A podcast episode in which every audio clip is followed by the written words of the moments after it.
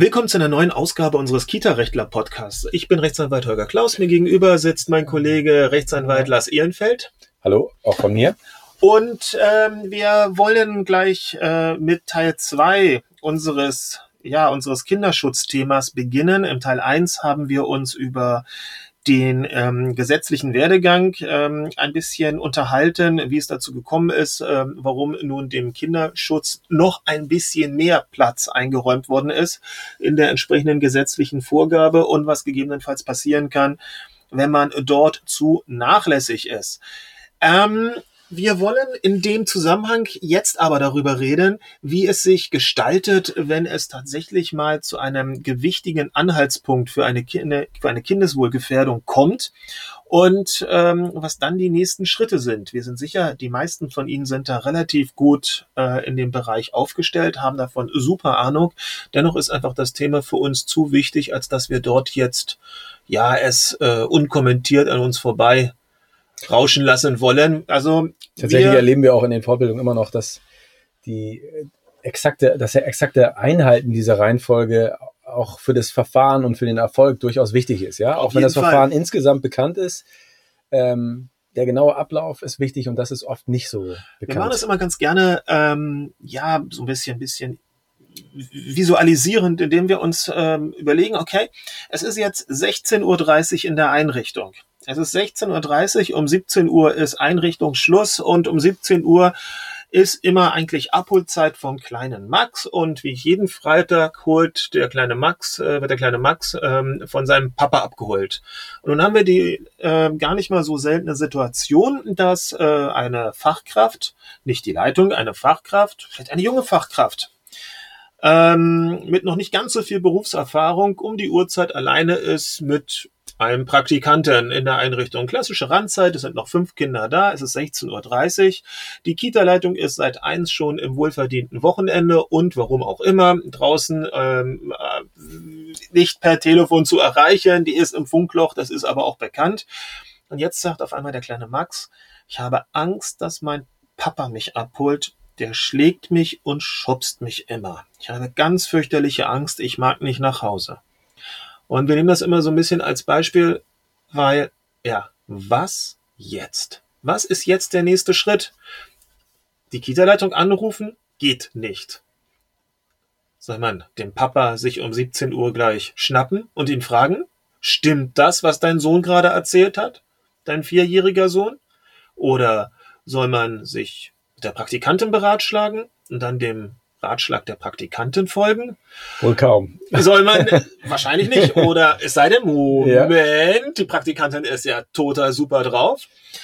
Ja, oder soll man äh, sich mit anderen Eltern verbünden und bei denen schnell den Ratschlag äh, abfragen, was Variante, jetzt zu tun ja. Äh, wäre? All das sind durchaus nicht allzu seltene Antworten in unseren Fortbildungen. Oder das Deshalb, Kind mit nach Hause nehmen selber. Das Kind mit nach Hause bevor nehmen, der Vater kommt. bevor der Vater kommt. Das gibt's auch ganz gerne. Also ähm, das mag sich jetzt so lustig heiter anhören, aber es sind durchaus Antworten, die wir sehr häufig dann bekommen. Ähm, gehen wir zurück. Die Praktikantin, die ist natürlich total toll und hat richtig viel Ahnung, ist gerade noch auf einer Fachschule und lässt sich ja gerade zur, zur staatlich anerkannten Erzieherin ausbilden. Und die hat justamente eine Woche davor entweder bei uns Unterricht gehabt oder bei jemand anders. Und die sagt natürlich, und das ist vielleicht auch mal ganz schlau, auf dem Ratschlag einer Praktikantin zu hören, die sagt, na, es gibt doch da dieses, dieses Verfahren, was vorgegeben ist im Paragraphen 8a SGB Absatz 4 für Absatz 4, ja, genau. Und sie weiß ganz genau, dass das ganz wichtig ist und dass man das zu beachten hat.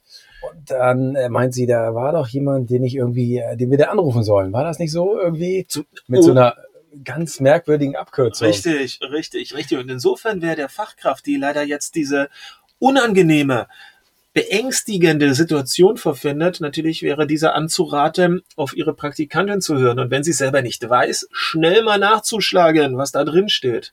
Nämlich dann wird sie vorfinden, dass im Fall, wenn es gewichtige Anhaltspunkte für eine Kindeswohlgefährdung gibt, für eine Beeinträchtigung des Kindeswohls und das behauptete, wir wissen es ja nicht, ist eine reine Vermutung, aber das behauptete Schlagen durch den Vater, das wird man wohl als eine solche, als einen solchen gewichtigen Anhaltspunkt für einen etwaigen Verdacht ja wohl bejahen müssen, dass der dazu führt, dass man Stopp erstmal sagt, dass man nicht in Aktionismus äh, gar das Jugendamt anruft sofort. Sofort oder gut, das lasse ich sogar noch durchgehen. Das ist ja wenigstens, wenn dort äh, entsprechende Stellen dann auch yeah. noch ähm, vorhanden sind, dann wäre das auch nicht das Schlechteste. Ja, aber ähm, sich den Papa zu schnappen, da steht ja nicht drin im Gesetz. Da steht drin, es ist zunächst eine Gefährdungseinschätzung vorzunehmen.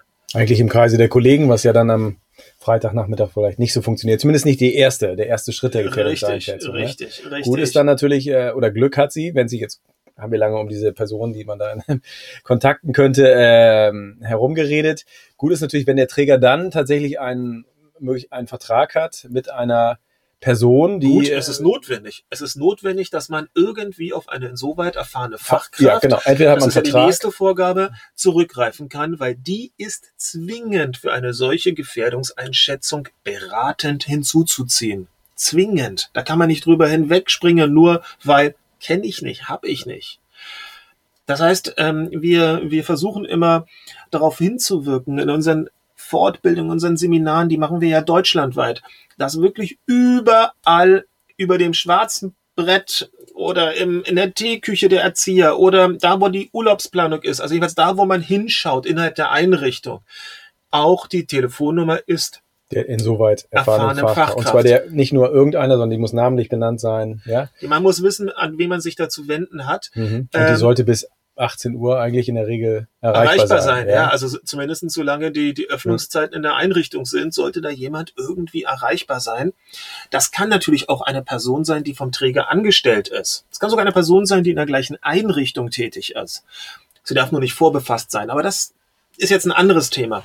Ähm, das heißt, wir, wir versuchen immer darauf hinzuarbeiten, dass die Träger eine gewisse Vorsorge im Interesse ihrer, ihres Personals treffen, als dass sie deutlich machen, liebe Leute, wenn ihr eine solche unangenehme Situation habt, und die Situation ist ja stressig, die Situation ist unangenehm, die Situation ist sorgenvoll, sie ist beängstigend, da will man liebend gern als Erzieher eine Telefonnummer irgendwo vorfinden, wo man weiß, da kann ich jetzt anrufen, da werde ich nicht doof gefragt, und wer sind Sie bitte? Und was wollen Sie eigentlich von mir? Sondern da weiß man, aha, es kann den potenziellen Anruf geben und dort kann man dann mit dieser Person beratschlagen, wie die Gefährdung dieses Kindes ist, ob es okay ist, das Kind womöglich, da gibt es ja ein großes Szenario, wir haben mir den Fall sehr einfach gerade dargestellt, ob man ähm, das Kind ähm, dem Papa erstmal mitgibt und dann am Montag äh, sich dem Papa hinzitiert und dann in einem entsprechenden Setting ähm, mit den mit den mit den Vorwürfen irgendwie konfrontiert. Dann auch im Kreis der Kollegen, ja, vielleicht Wo, mit der Leitung noch. Ja, sich anschauen, okay,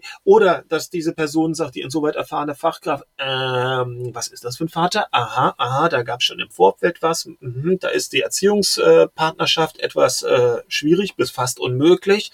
Oh wei, oh wei, und hat das Kind irgendwelche Spuren? Ach doch, ach vielleicht blaue Flecke. Mhm. Nee, da muss jetzt was sofort passieren. Pass auf, liebe Erzieherin oder lieber Erzieher, legst jetzt auf und als nächstes rufst du das Jugendamt an. Und zwar unter der und der Nummer, weil da weiß ich, da gehen die noch ran und dann kommt dann irgendjemand und wird mit dir die Situation weiter dann besprechen, weiterarbeiten. Das heißt, der Ablauf sollte jedem Erzieher im Sinne des Kindesschutzes, denn es ist nicht klar, was passiert. Auch das ist wieder etwas, ein kleiner, kleiner Schwenk was würde denn womöglich passieren, wenn der Papa ganz im Aktionismus gleich angesprochen wird, ohne vorher eine Gefährdungseinschätzung vorzunehmen? Stimmt es, dass Sie Ihr Kind schlagen? Was könnte denn passieren? Selten ist der Fall, dass der Papa sagt, stimmt und ich mach's gerne. Es wird eher der Fall sein, nein, ich doch nicht, niemals. Und der kleine Max kriegt dann seine extra Abreibung, frei nach dem Motto, wie kommst du dazu, zu, ähm, in der Kita zu erzählen, was zu Hause abgeht? Hm. Also es wäre eine, es ist eine hochgefährliche Situation, hier womöglich ohne eine adäquate Gefährdungseinschätzung einfach den Papa darauf anzusprechen und ihn dann seines Weges ziehen zu lassen. Deshalb ist es uns so wichtig, dass wir darauf hinweisen, dieses 8a-Verfahren sollte peinlichst genau eingehalten werden. Und auch immer wieder geübt werden. Auf jeden immer Fall wieder neu immer wieder geübt werden, indem man verschiedene Situationen sich anschaut. Denn es muss ja nicht der Fall sein des Missbrauchs. Es muss ja nicht der Fall sein des, ähm, des, des, des, des Schlagens eines Kindes. Es reicht ja schon, dass wir Verwahrlosungstendenzen haben. Und da muss man trotzdem gucken, wie ist es jetzt am schlausten, denn das ist ja durchaus auch die Vorgabe des SGB VIII, ähm, mit dem Erziehungsberechtigten ins Gespräch zu kommen. Also wie oft äh, sind die, stehen die dem, sind die sogar dankbar, wenn man sie anspricht, ja? Ja, aber es kommt doch an, wie man sie anspricht. Ja, richtig, ne? genau. Ob man äh, vorwurfsvoll sie anspricht oder ob man sich eigentlich an die Seite stellt und fragt, was gerade Wir machen jetzt gemeinsam eine gefährliche richtig. Richtig, richtig. Um sie dann womöglich mit auf die Reise zu nehmen. Denn viele Verwahrlosungsgeschichten, äh, viele, sicherlich nicht alle, äh, aber die meisten sind ja auf eine gewisse Überforderung zu Hause von Genau. Mama oder Papa oder beiden zusammen zurückzuführen. Und dann ist es natürlich nicht dienlich, wenn man mit der falschen Ansprache die Leute eher aus der Einrichtung raustreibt.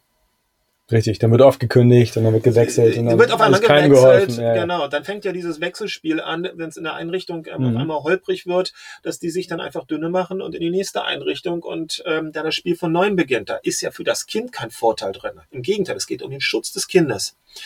Das heißt, ähm, die Ansprache, die muss so adäquat sein, dass sie sich mit der Gefährdungseinschätzung deckt und dass sie möglichst erfolgversprechend dann auch das, das gibt ja der SGB 8 auch vor, Mhm. das Hinwirken auf Inanspruchnahme von Hilfen, ja, eigenen Maßnahmen anstreben. Äh, und das sollte dann auch tatsächlich in einer, dieses Hinwirken äh, sollte am besten in einer schriftlichen Vereinbarung geschehen, würde ich Mhm. immer empfehlen, mit einer klaren Terminvorgabe auch bis wann, in welchen Schritten äh, Rückmeldung zu geben ist, ja, dass keine Anti-Aggressionsseminare vielleicht besucht wurden oder ja, ähm, sich darum bemüht wurde, zusätzliche Zuschüsse für das Kind zu bekommen oder was auch immer, ja. Also verschiedene oder, oder eine Schuldnerberatung aufzusuchen. Schuldnerberatung, Ja, genau. Also ja. solche Dinge, dass man in Schritten vorwärts kommt einfach. Und Richtig. das, und da sollte man auch wirklich streng sein. Wenn das nicht, dass man den Eltern vermittelt, okay, das ist jetzt wirklich wichtig, das wird gemacht bis zu diesem Termin. Und wenn das nicht eingehalten wird, dann kommt Eskalationsstufe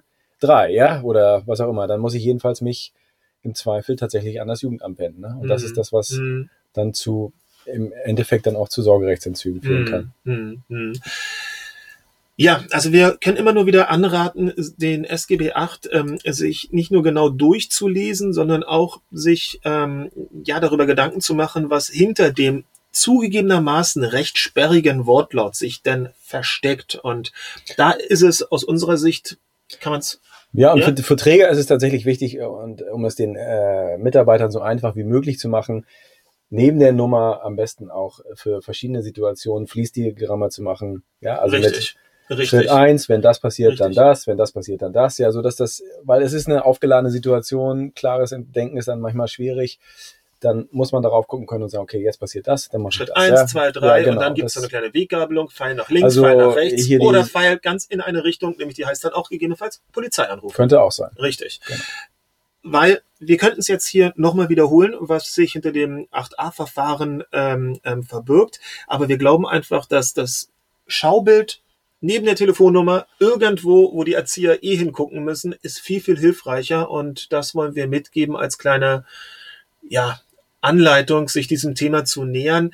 Ähm, gerade Trägerverantwortliche werden feststellen, dass im Fall der Fälle die Erzieher ohne Ende glücklich sind, wenn sie, sie können nicht die Verantwortung für die Entscheidung einer insoweit erfahrenen Fachkraft überhelfen. Aber was schon mal sehr hilfreich ist, ist sich mit Leuten in dem Augenblick kurzschließen zu können, die über ihre Zusatzqualifikation extrem viel Wissen zu dieser Thematik haben und aufgrund ihrer Erfahrung dann auch wirklich schlaue Tipps geben können. Und das ist etwas, was wir glauben, ist im, im Sinne des Kinderschutzes für jeden Träger Elementar, eigentlich elementar. Und sie sollten da auch ganz schwer hinterher sein, den Erziehern an dem Punkt das Leben zu erleichtern. In dem Sinne. Alles Tschüss. klar, auf Wiedersehen, tschüss.